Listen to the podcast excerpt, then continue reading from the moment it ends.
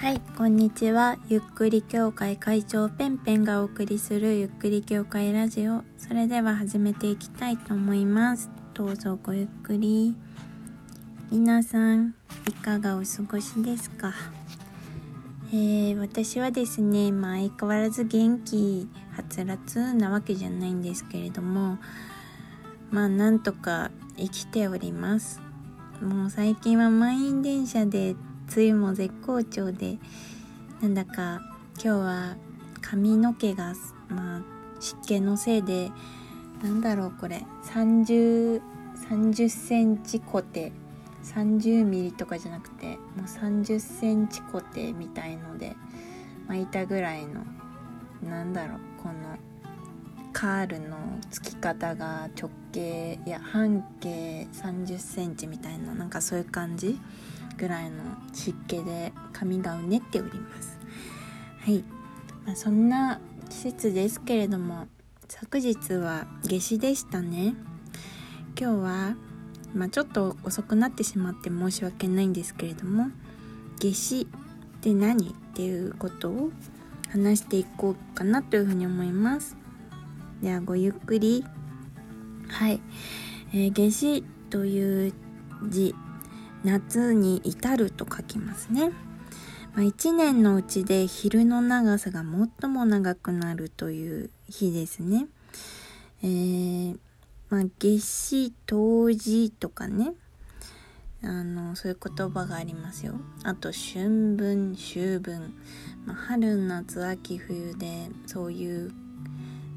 何て言うんですかね。日本の暦にそういう季節があって、春分秋分はお休みになるけど夏至冬至はお休みにならないよね。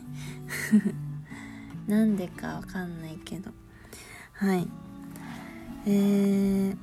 まあ夏至っていうのはえー、春夏秋冬って今4つの季節でしか私たちは表現しませんけども昔は24節気という、えー、4つの季節をさらに6つに分けた、えー、24個季節があるよっていう風に使っていた暦があるんですけれどもその24節気から10番目の季節でもあるんですね。でこの10番目の季節はえっ、ー、と6月の21日頃から7月の6日頃 ,6 日頃までが夏至という季節にあたります。はい、で実はこの夏至にはこういろいろな、えー、あるんですよ。なんか面白いことがね 例えば三内丸山遺跡って青森県にあるじゃないですか私これびっくりしたんですけれども三内丸山遺跡行ったことはあるんですけれども縄文時代のすっごい大きな遺跡でいろいろなものが出土されています。で本当に未だに謎が全然解けてない遺跡でなんか縄文時代の遺跡というか集落すごい大きな集落だというふうに言われているんですけれどもあのー、まあ、ここをなんか研究すればするほど縄文時代の謎が増える増えるみたいな感じで本当に面白い場所だなというふうに思うんですけれども今、まあ、この丸山遺跡に実はもうないんだけれども、まあ、こんな建物があったんじゃないかなっていうすごい大きな櫓が復元されているんですね。うん、でこの櫓20メートルぐらいあったというふうに言われているんですけれども、えー、その櫓は夏至の日にちょうど太陽が昇る、えー、方角に向けて正確に建てられていたそうです。だから縄文時代ってすごい私いつか縄文時代についても話したいなというふうに思うんですけれどもすごいリスペクトしてんですよ縄文人のことを私はね。うん。まあのんびり暮らしていたんですけれども縄文人って。でも最近はなんかいろんな説が出てきてて縄文時代もね。でまあそのすでに縄文時代の頃に夏至の存在が分かっていて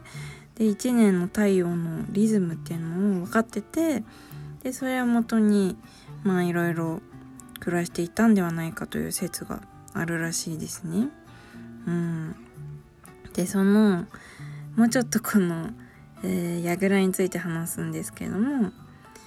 20メートルの柱が6本立っていたんですよ。でそれ栗の木なんですけれどもなんか当時はこう縄文人の寿命はまあ推定ですけれども30歳 ,30 歳ぐらいだと寿命がね言われていたそうなんですけれどもまあその早くに子供が死んじゃうっていうのもあって多分平均が30歳ぐらいで、まあ、もうちょっと生きてた人もいるんじゃないかとは思うんですけれども、まあ、平均が30歳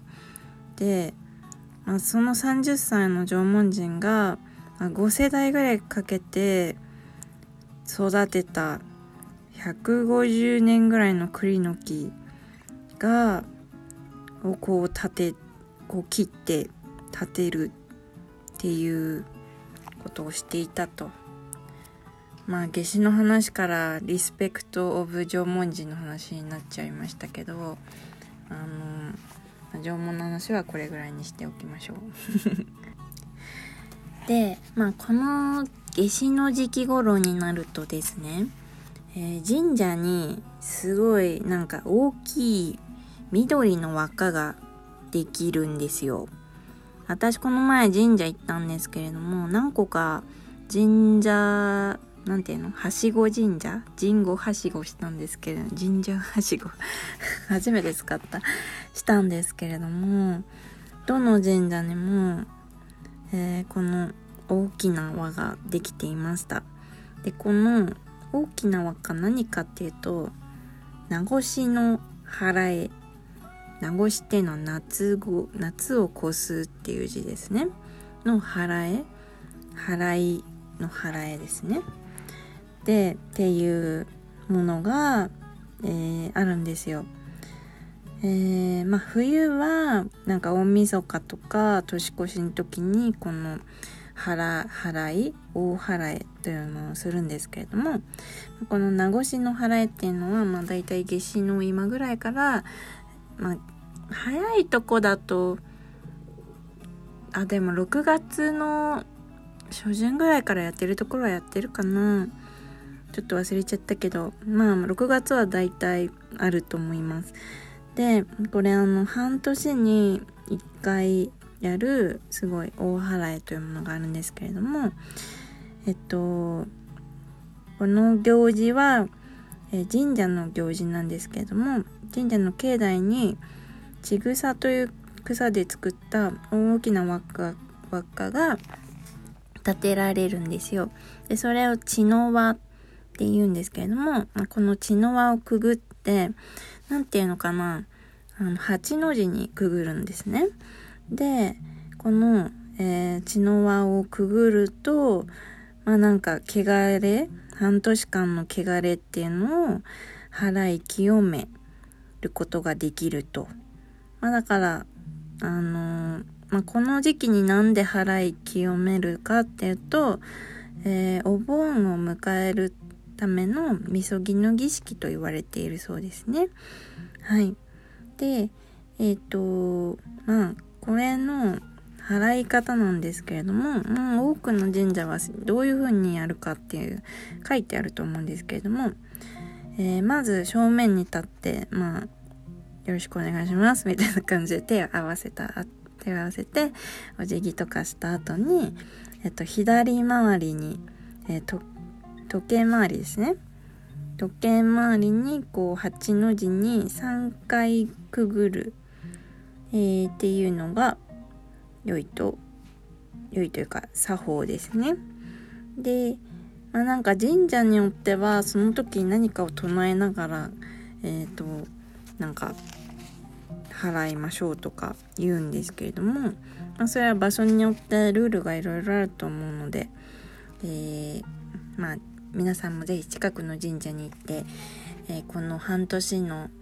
え、みそぎをしてみてはいかがでしょうかというふうに思います。私はなんだかみそいだせいか先週よりはちょっとだけ元気な気がしております。でえっとこのえーと、輪っかに使われているカヤという、えー、葉っぱについてちょっと話そうかなというのも思うんですけれども、えー、カヤの葉っぱにはカヤって葉っぱはすごい強い生命力があるんですね。でこれが、まあ、邪気を払う力が備わっていると信じられていてえっ、ー、とという、えー、話があるので、えー、カヤが使われているということだそうです。でまあ6月のまあ水月っていう風に書きますよね。水がない月っていう風に書くんですけれどもえっと水月なぜ水月かというとえっ、とまあ月の半ばあたりに水神水神様ですねのお祭りが行われていたりだとか、まあ、あと梅雨の地域であるとかこう水にまつわる行事が多いということで、まあ、水の月というふうに、えー、言われているそうです。でそでもなんで水水がない月というふうに書いてあるかというと、えー、これ主語が主語が天なんですよ。つまり、天の水がこう梅雨で地上に行っちゃうから天の水がなくなるから水無月というふうに、えー、言うらしいです。はい。なんかでもいろんな説があるみたいで今言ったのは、えー、一例なんですけれどもまあそんな感じで皆さん今の季節楽しんでくださいね。